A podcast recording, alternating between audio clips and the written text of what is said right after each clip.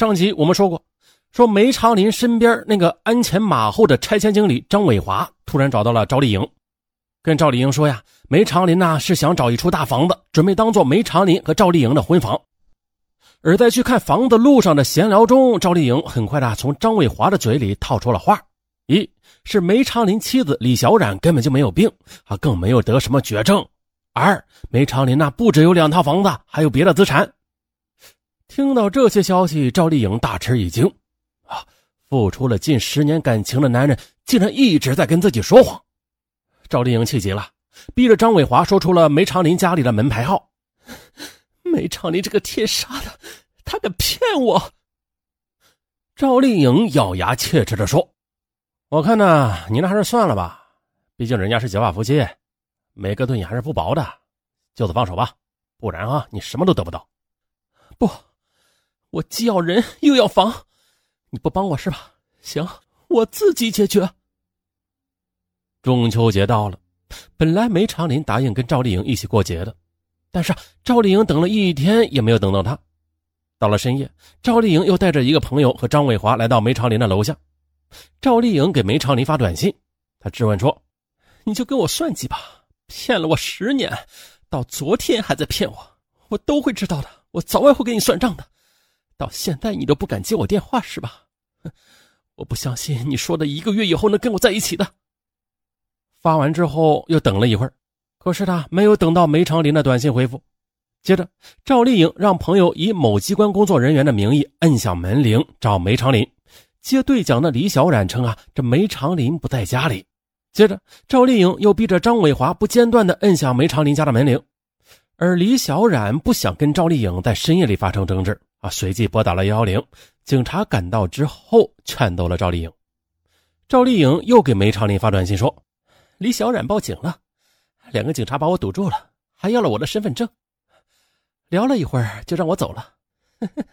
今天晚上太刺激了，等天亮之后速来我家谈事你要是不来的话，下午进城，我去你家车库找你。”第二天呢，梅长林并没有如约与赵丽颖见面，而是啊谎称到自己的父亲家。下午四点，张伟华打电话告诉梅长林说：“啊，赵丽颖逼着他去他家里闹事的事情。”梅长林只说了一句：“我知道了。”放下张伟华的电话，赵丽颖的短信又来了：“你今天也没有去你爸那儿吧？骗子，被软禁了吧？门铃对讲你都不敢接，哼，怂包蛋！你越害怕，我越跟你折腾，你等着看吧你。”赵丽颖终于等来了梅长林。可两人一见面就为结婚的事发生了激烈的争吵，气急之下，赵丽颖动手打了梅长林两个嘴巴子。最后呢赵丽颖与梅长林定下了离婚时间表。第一天，梅长林要告诉自己的父亲与妻子离婚，并且啊与赵丽颖结婚。第二天，梅长林要与孩子谈离婚结婚的事第三天，梅长林与妻子摊牌。可三天过后啊，赵丽颖催问梅长林。这梅长林电话中告诉他呀，他跟父母谈了离婚的事儿，被骂了一顿。父母说了，不再管我的事了。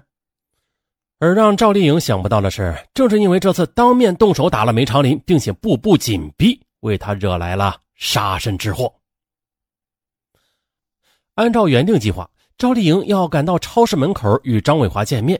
张伟华在附近的一个高档小区找了一套合适的房子，请赵丽颖去看一下。午后，赵丽颖驾驶着自己的本田轿车来到超市后啊，又坐上了张伟华的白色宝马车，然后来到附近的一个小区。张伟华带着赵丽颖来到事先租好的五楼的一套房内，这房门没有锁。赵丽颖只看了一眼，就对这处又脏又乱的房子很不满意。可就在要发作之时，她的脖子被身后的张伟华死死的给掐住了，然后张伟华搂住赵丽颖的头，用力一拧。赵丽颖的脖子顿时的耷拉了下来，随后张伟华又用赵丽颖脖子上的丝巾打了个结儿，把赵丽颖勒死之后，又挪到了卧室的暖气片旁。最后，张伟华抻了抻凌乱的衣服，锁门下楼。楼下一个叫做董劲松的人在等着他。这个董劲松也是梅长林当年干拆迁过程中认识的小喽啰啊，也正是他与张伟华一起出面租了这套房子。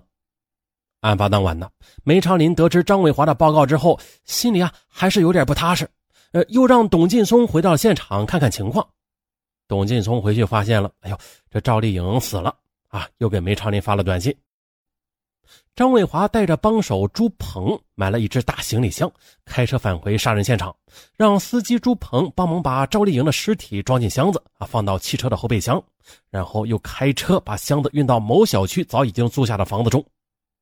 途中，张伟华对朱鹏说：“，这人呢是我办的，以后如果真的有事儿，你就说是帮我抬行李了，与你没有关系。”晚上，张伟华又叫来朋友张鹏来帮忙。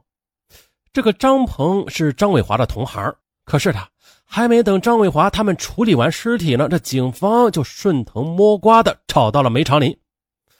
可是啊，这梅长林的供述令警方大为惊讶。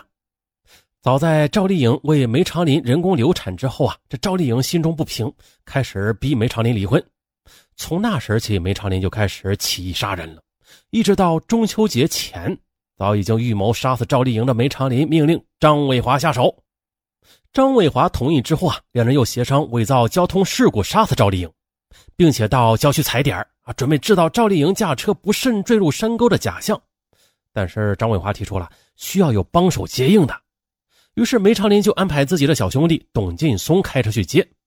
后来张伟华认为伪造交通事故的杀人方法容易暴露啊，提出了租房杀人后毁尸灭迹。中秋节当天，赵丽颖又到梅长林家里大闹，促使梅长林最终下定决心了，干掉赵丽颖。他给张伟打电话说：“这事儿不能再等了，嗯，今天不行的话，明天吧，必须干掉他。”随后呢，梅长林交给张伟华四万元租房子。杀死赵丽颖之后，张伟华提出了为处理尸体需要再租房子，梅长林又给了张伟华十万元。两天之后，张伟华又找理由向梅长林要了二十万元。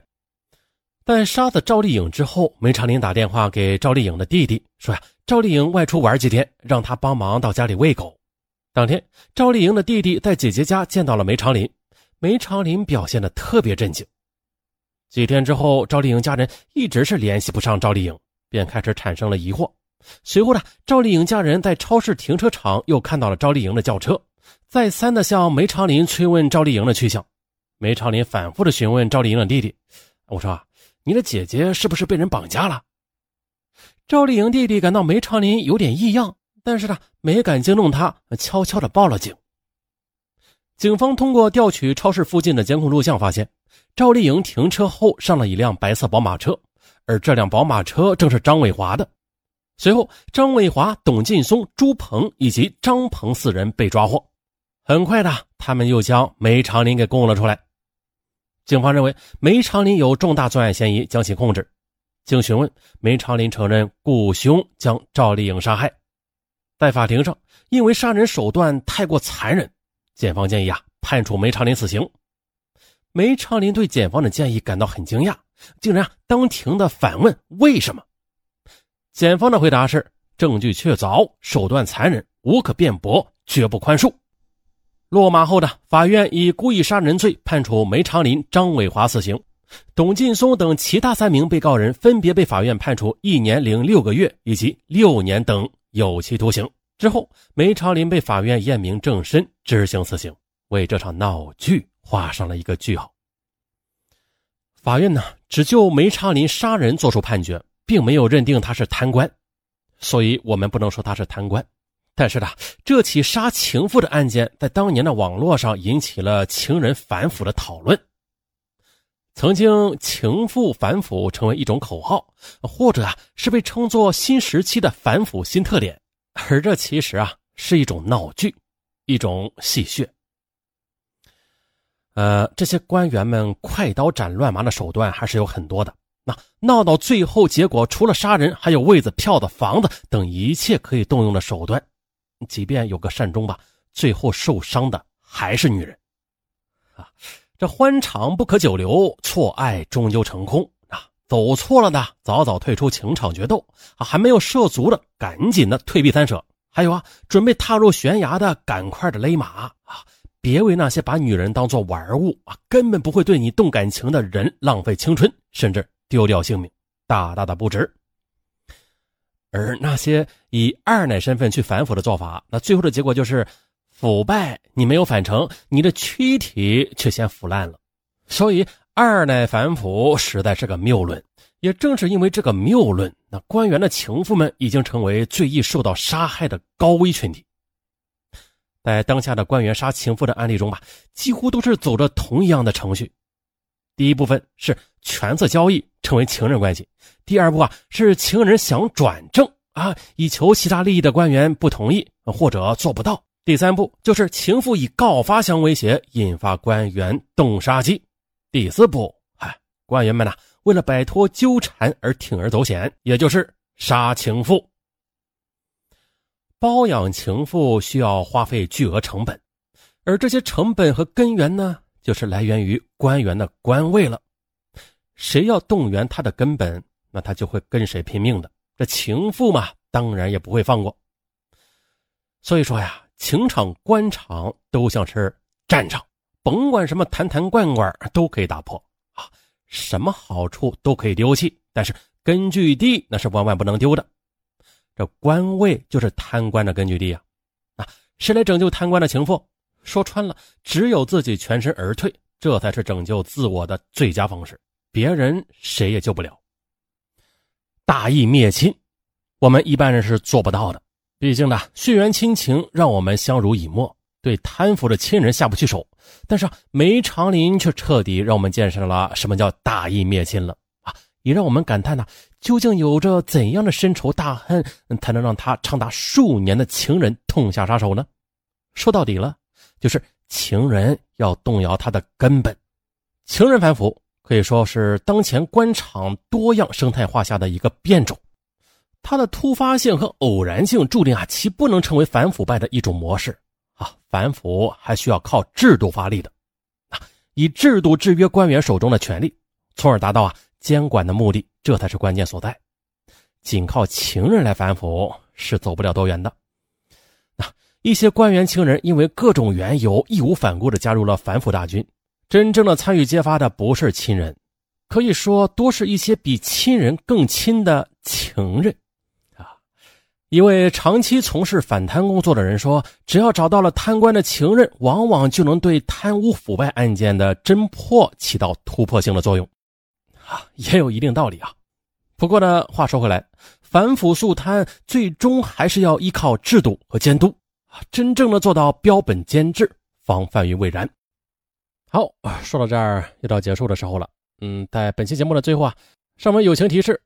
呃，经常有听友留言给尚文说：“尚文，你的答案我快听完了，快没得听了。”那可能有些听友还不知道，尚文呢有两个答案专辑啊。只要你搜索“听尚文说答案”，你就会惊讶的发现，哇，还有一个答案专辑。对，搜索“听尚文说答案”，有惊喜哦！啊，欢迎各位听友点击收听并订阅，还有别忘了点赞、留言、加打 call 哦。拜拜。